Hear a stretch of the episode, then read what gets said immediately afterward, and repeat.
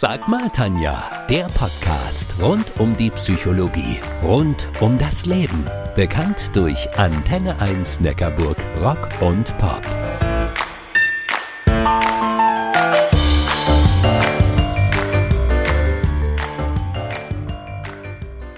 Sag mal, Tanja, was meinst du? Was ist eigentlich mit Putin los? Warum lässt ihn das kalt, dass die Welt ihn um Frieden bittet? Warum reagiert er mit weiterer Bösartigkeit? In dieser Podcast-Episode versuche ich euch eine Antwort darauf zu geben.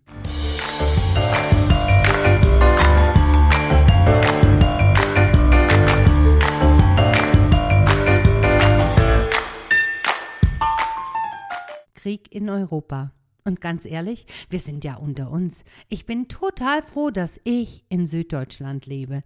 Kiew liegt von Denkingen in weiter Ferne, über 2000 Kilometer zwischen hier und dort. Und Moskau? Moskau ist sogar noch weiter weg. Bis dorthin sind es immerhin hm, 2500 Kilometer ungefähr. Wobei, nach Wuhan sind es auch weit über 9000 Kilometer. Und wie schnell doch war dieser verflixte kleine Virus da und hat die Welt stillgelegt, unsere Welt.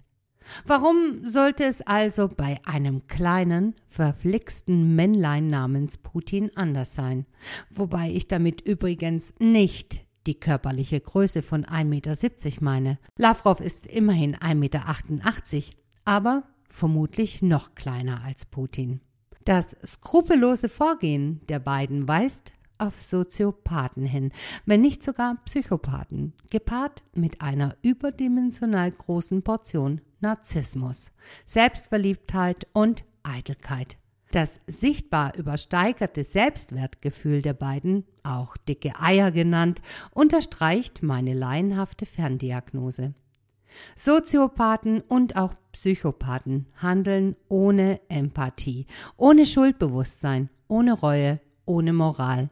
Und was alle Soziopathen und Psychopathen dieser Welt vereint, ist die Rücksichtslosigkeit und die Gewaltbereitschaft anderen gegenüber. Alles entspringt jedoch einer einzigen Quelle, einem vernichtend kleinen Selbstwert, der jedoch zur Gefahr für alle werden kann. Ungute Erinnerungen an einen anderen kleinen Mann kommen hoch. 1,75 Meter und geschätzte 65 bis 80 Millionen Todesopfer auf dem Gewissen, wobei Gewissen als Begriff nicht stimmt. Solche Menschen haben kein Gewissen, sonst würden sie nicht so handeln, wie sie handeln. Dass die Todesopfer auf sein Konto gingen, kann ich aber auch nicht unterschreiben, weil es sich nicht um ein Vermögen handelt, sondern um ein Unvermögen. Ein Unvermögen zur Einsicht, dass das, was er zu verantworten hat, abgrundtief schlecht war, bösartig. Ich kann mir nicht vorstellen, dass der liebe Gott ihn durchgewunken hat. In den Medien und dem sprachlichen Gebrauch werden die Begriffe Soziopathen, Psychopathen und Narzissten häufig synonym verwendet und komplett durcheinander geworfen. Das kann ich auch gut nachvollziehen. Schließlich sind diejenigen, die diese Wörter dann verwenden, keine Experten. Sie möchten mit ihrer Begriffswahl einfach nur ausdrücken, dass es sich um rücksichtslose und gefühlskalte Menschen handelt. Aus psychologischer Sicht ist es jedoch nicht so einfach. Auch wenn ich selbst Psychologie studiert habe, so habe ich übrigens in diesem Bereich keine Expertise aufgebaut. Und trotzdem versuche ich jetzt mal ein bisschen Licht ins Dunkle zu bekommen. Ein Unterschied zwischen Soziopathen und Psychopathen ist, dass die zuerst genannten meistens noch irgendein Maß an Empathie haben, zumindest ein klitzekleines. Ein Psychopath hingegen hat null Einfühlungsvermögen. Man kann also sagen, dass die Psychopathie eine schwere Form der Soziopathie ist. Beide Formen zählen zu den dissozialen Persönlichkeitsstörungen. Narzissten hingegen haben nicht zwangsläufig eine psychische Störung.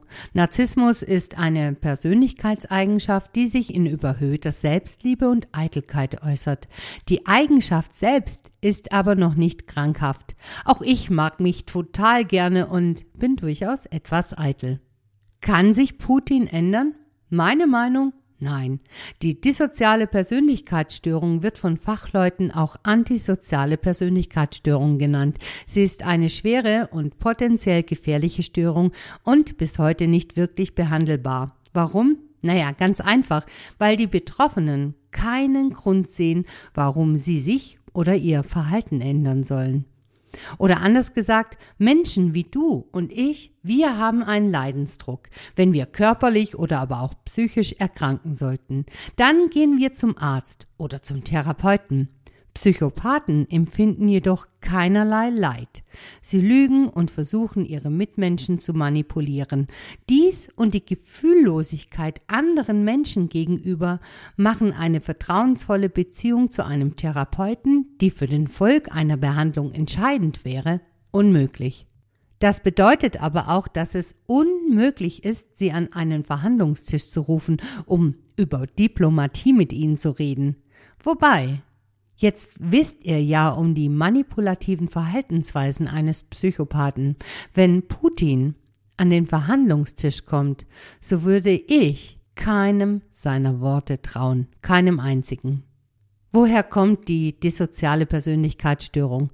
Alles nur auf eine misslungene Kindheit zu schieben, das greift zu kurz.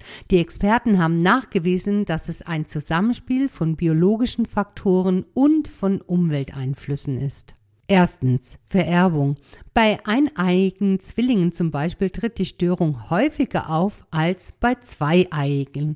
Das weist darauf hin, dass die Störung teilweise vererbt wird. Fakt ist, dass es um Putins Herkunft widersprüchliche Geschichten gibt. Herauszufinden, ob es in seiner biologischen Ursprungsfamilie eine Veranlagung dazu gab, wird wohl nicht mehr möglich sein.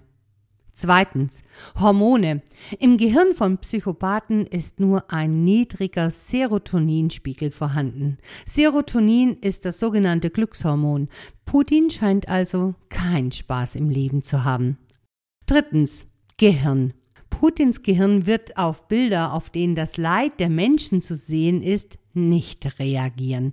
Wissenschaftler haben entdeckt, dass das Gehirn von Menschen mit dissozialer Persönlichkeitsstörung auf Bilder, auf denen Gewalt zu sehen ist, anders reagiert als das von normalen Menschen. Während bei dir und bei mir Schmerzwahrnehmung und Mitgefühl die sogenannte Inselrinde aktiviert, ist bei Menschen mit dissozialer Persönlichkeitsstörung die Inselrinde kaum oder gar nicht aktiv. Und dann wäre da noch der familiäre Faktor. Soziopathen und auch Psychopathen wurden in der Kindheit häufig selbst Opfer einer traumatischen Gewalterfahrung.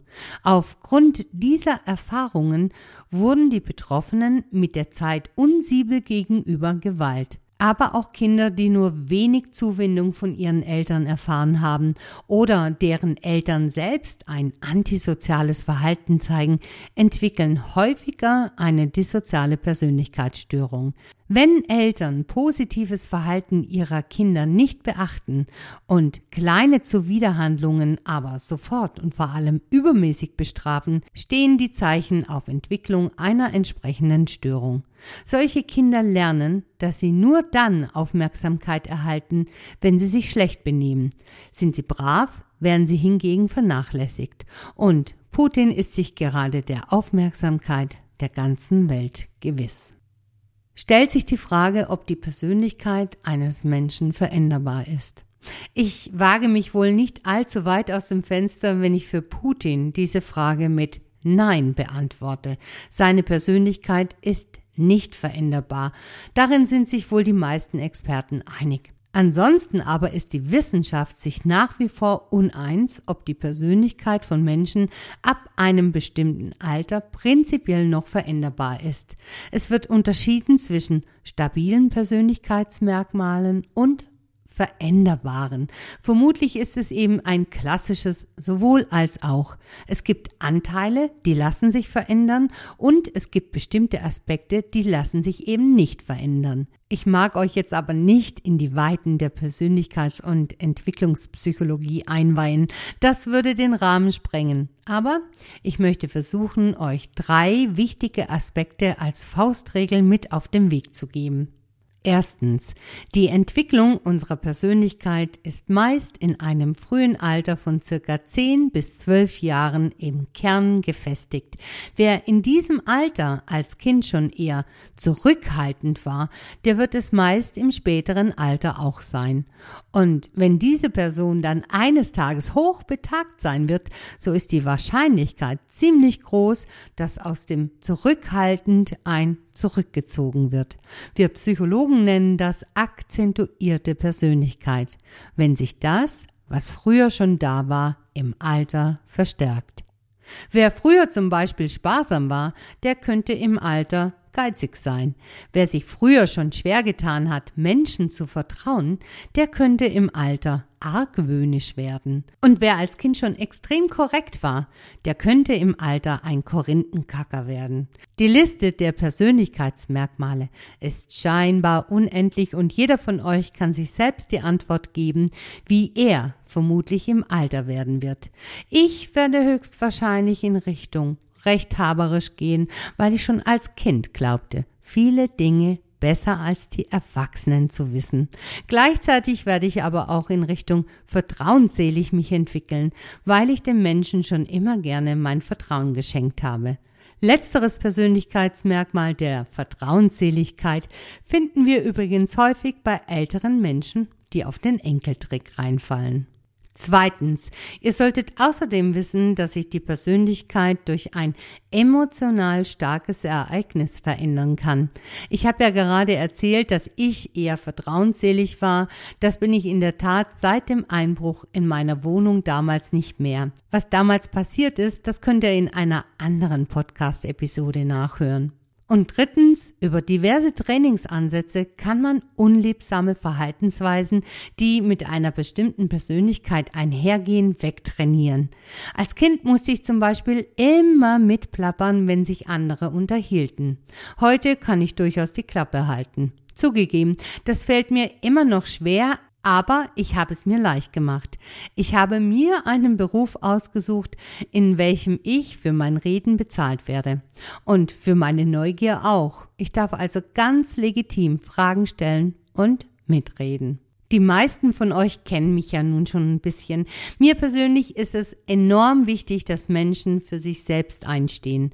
Andauernd ermutige ich mein Umfeld dazu, für sich Verantwortung zu übernehmen. In Zeiten eines Krieges, der auf der Landkarte keinen Katzensprung weit weg ist und bereits jetzt massiven Einfluss auf unser Sicherheitsgefühl und Lebenswert hat, ist es meiner Meinung wichtiger als je zuvor, auf sich und seine inneren Stimmen zu hören. In den letzten Jahren haben mir diese Stimmen zugerufen, dass nun endlich ich mal dran bin. Heute rufen sie mir etwas ganz anderes zu. Zeig Flagge, Tanja, leg die Angst zur Seite und stehe für den Frieden auf und ein. Auch wenn andere mich als mutig beschreiben würden, so sehe ich mich häufig selbst total anders, eher als feige. Meine innere Haltung zu solchen Konflikten wahrnehmen, aber nichts unternehmen. Das ändert sich bei mir gerade. Wie am Anfang gesagt, die Ukraine ist keine 2000 Kilometer entfernt. Ich kann den Krieg vor unserer Tür nicht einfach nur mehr wahrnehmen und hinnehmen. Meine inneren Stimmen rufen mir zu, dass ich mutig, meine Meinung zeigen muss. Ich weiß zwar nicht, ob ich auf die Straße zum Demonstrieren gehe, wohl eher nicht, das war noch nie meines. Aber ich kann meine Meinung mit Podcast-Episoden wie dieser zum Ausdruck bringen. Auch wenn ich riesige Angst davor habe, dass mich Putins Auge sieht und seine Gehilfen mit einem Hackerangriff einen Teil meiner Basis zerstören. Ich bin inzwischen felsenfest davon überzeugt, dass jeder einzelne von uns nun gefordert ist, auf seine ganz eigene Art und Weise zu zeigen, wie wichtig ihm oder ihr der Frieden ist und dass Soziopathen, Psychopathen und Narzissten nicht unser Leben bestimmen dürfen und erst recht nicht das von unseren Kindern und Kindeskindern. Hinschauen und für sich die Demokratie und den Frieden einstehen. Auch wenn das Wegducken erstmal wie der einfachere und bequemere Weg aussieht, er wird nicht derjenige sein, der uns unsere Demokratie und Freiheit erhalten wird, nicht bei einem Psychopathen wie Putin. PS Postskriptum. Wie sieht's bei dir aus? Was rufen dir deine Stimmen in Sachen Krieg in der Ukraine zu? Denk mal drüber nach.